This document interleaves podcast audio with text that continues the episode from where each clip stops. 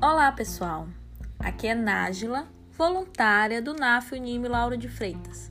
E o nosso bate-papo de hoje vamos falar sobre qual o momento certo para se especializar. Afinal, após a conclusão da graduação, é normal a gente ter aquela dúvida: focar no trabalho ou aproveitar o ritmo e mergulhar em um novo curso? É uma dúvida que atinge a maioria dos recém-formados que almejam boas vagas no mercado de trabalho. É preciso ter calma nesse momento e fazer uma autoavaliação, porque a decisão vai depender bastante do seu perfil.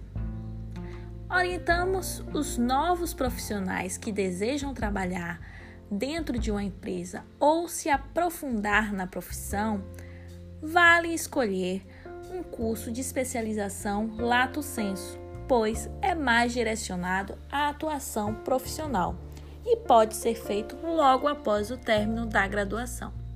Mas, se o objetivo for realizar pesquisas dentro das universidades, por exemplo, é possível optar pelos cursos de especialização estrito senso, como mestrados e doutorados, que enfocam em seus currículos disciplinas de didática e pesquisa.